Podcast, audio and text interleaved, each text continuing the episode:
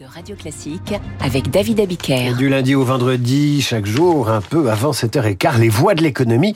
François Geffrier, vous recevez ce matin le président du Centre national d'études spatiales. Bonjour Philippe Baptiste. Bonjour. Bienvenue sur Radio Classique. Ce soir, 21h, heure de Paris, euh, un nouveau test majeur pour la future fusée Ariane 6. Que va-t-on mettre en œuvre exactement? Eh bien, on va faire un essai euh, à feu long. Donc, ça veut dire qu'on va, on va allumer euh, le, le premier étage du lanceur qui est sur son pas de tir aujourd'hui. Alors, c'est pas le lanceur, c'est pas un lanceur qui partira effectivement en vol, mais qui est utilisé pour des tests.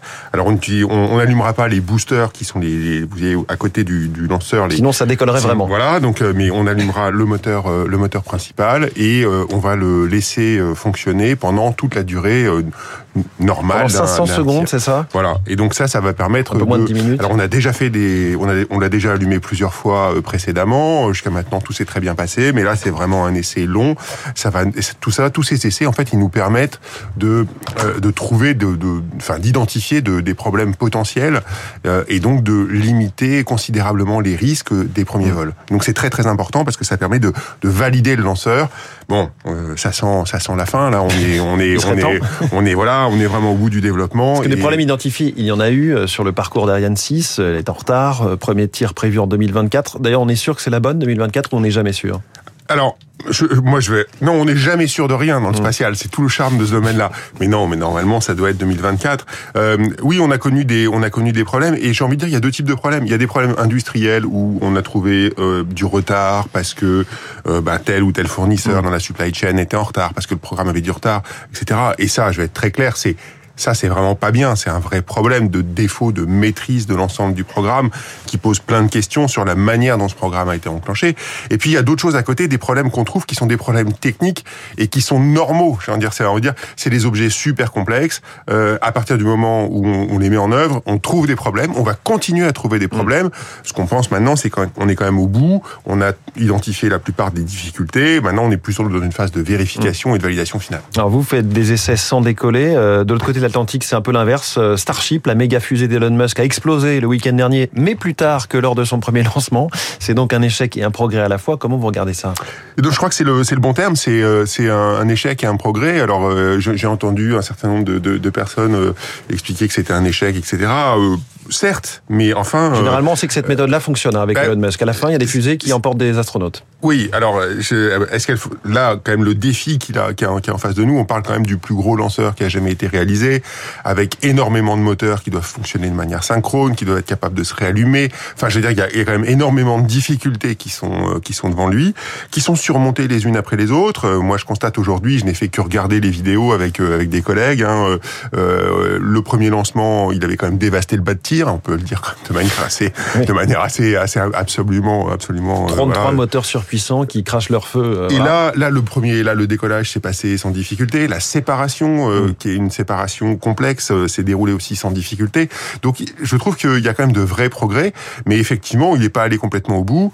Euh, je, Ça moi, compromet je... le calendrier de la NASA d'un retour des humains américains en 2025 sur je, la Lune. Je, je pense qu'il faut poser cette question. Il faut poser cette question mais à la NASA. C'est de plus en plus compliqué en tout ça, cas. En tout cas, c'est un calendrier ouais. qui est très ambitieux, c'est sûr. Mais par contre, c'est un projet qui avance et qui est un projet euh, qui est, qui est quand même qui, s'il va jusqu'au bout et s'il tient ses promesses, en particulier ses promesses en, en termes de coût au kilo dans, en, dans, oui. en orbite, peut changer vraiment l'économie du spatial. Oui, parce qu'on parle d'une capacité d'emport cinq fois supérieure à la future Ariane 6. Exactement. Donc c'est des, des, des, quantités gigantesques et donc c'est des coûts au kilo qui sont extrêmement bas. On va à nouveau franchir une étape low cost euh, si ça fonctionne. Effectivement, nous en Europe, on continue de ne pas se mêler directement de cette course à la Lune. On participe au programme de la NASA, mais pas comme chef de file. Est-ce que c'est pas dommage d'avoir notre propre course vers la Lune? Alors, je, je voudrais quand même dire que l'Europe contribue, enfin fait plus que contribuer, réalise des morceaux qui sont absolument fondamentaux de, de, cette, de cette course à la Lune et de, en partenariat avec la NASA.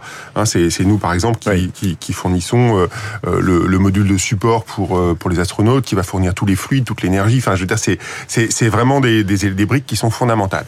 Maintenant, est-ce que l'Europe doit être plus autonome sur cette question? Il y a eu un sommet à Séville il y a quelques semaines qui a, qui a ouvert la porte à cette question en disant que euh, oui, il fallait le faire sur un certain nombre de sujets. Le partenariat avec la NASA, il reste absolument euh, fondamental et central. Mais à côté de ça, on est prêt à développer des briques de manière plus autonome. Et ça commence par la maîtrise de l'orbite basse. Et la, la maîtrise de l'orbite basse, ça veut dire l'orbite où il y a par exemple la station spatiale internationale. Oui. Et la première chose, c'est d'être capable de faire du cargo, c'est-à-dire de prendre, d'avoir une capacité à envoyer une capsule et à la faire revenir après.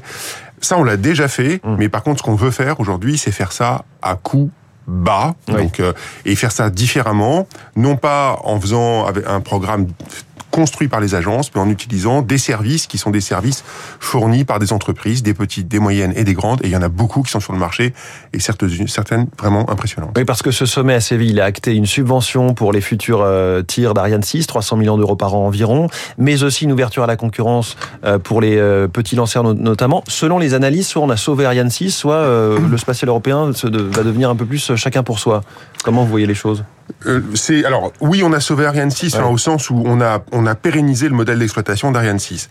Euh, c'est à la fois Tout en actant que c'était pas rentable. c'est un succès, c'est un succès amer. Oui. Je veux dire, c'est ça la vérité. Euh, c'est pourquoi c'est un succès amer? Parce que le, le modèle d'Ariane 6 tel qu'il avait été pensé initialement par nos partenaires industriels, c'était un modèle où il n'y avait pas besoin justement de cette subvention d'exploitation annuelle.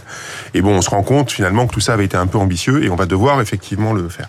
Après, ce qui est important, c'est que je pense qu'on change aussi de, de modèle pour la suite. Il y, a, il y a un changement de paradigme euh, qui est dans le spatial, qui est de se dire aujourd'hui, euh, on fait on met plus de concurrence, plus de compétition entre différents acteurs, et ça, on pense que ça va nous permettre de réduire les coûts et de réduire les délais aussi euh, pour les programmes. C'est un pari. Je pense que ce pari va marcher sur un certain nombre d'objets. Les petits lanceurs, par exemple, oui.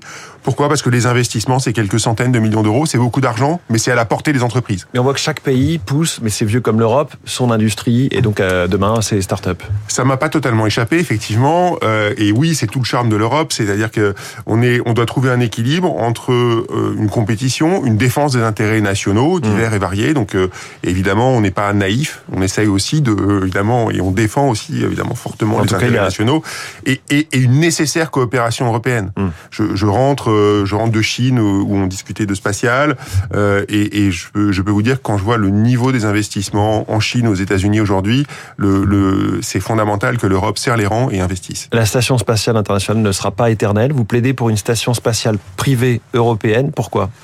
Parce que je pense qu'aujourd'hui, les coûts ont considérablement baissé. C'était une station spatiale, euh, c'était des montants d'investissement qui étaient gigantesques jusqu'à il y a, il y a quelques dizaines d'années. La, la- la station spatiale internationale, aujourd'hui, c'est 100 milliards, plus de 100 milliards d'investissements, hein, sans même parler des coûts de fonctionnement. Donc, c'est des sommes qui sont gigantesques. C'est plus le cas aujourd'hui parce que les- le modèle est différent. On voit qu'il y a des usages privés qui se développent, et je parle pas du tourisme spatial, je Oui. pense à la R&D, je pense à des choses comme ça. Et, et aujourd'hui, on voit des modèles émerger aux États-Unis où des investisseurs privés font l'investissement. Moi, ma question, elle est simple. En Europe, on a la technologie qui est disponible, on a le savoir-faire, on a des gens qui sont des investisseurs aussi. Pourquoi est-ce qu'on n'arrive pas à mettre les deux ensemble pour bâtir un projet qui nous permette de construire une station spatiale européenne privée? La vision du futur de l'espace. Merci beaucoup, Philippe Baptiste, le patron de notre NASA à nous, le PDG du CNES, l'agence spatiale française. À demain, François, dès 6 heures pour la matinale de l'économie. Dans 4 minutes, les coulisses de la politique avec un spot sur la déconsommation qui irrite beaucoup les entrepreneurs et les commerçants radio classique 7h29.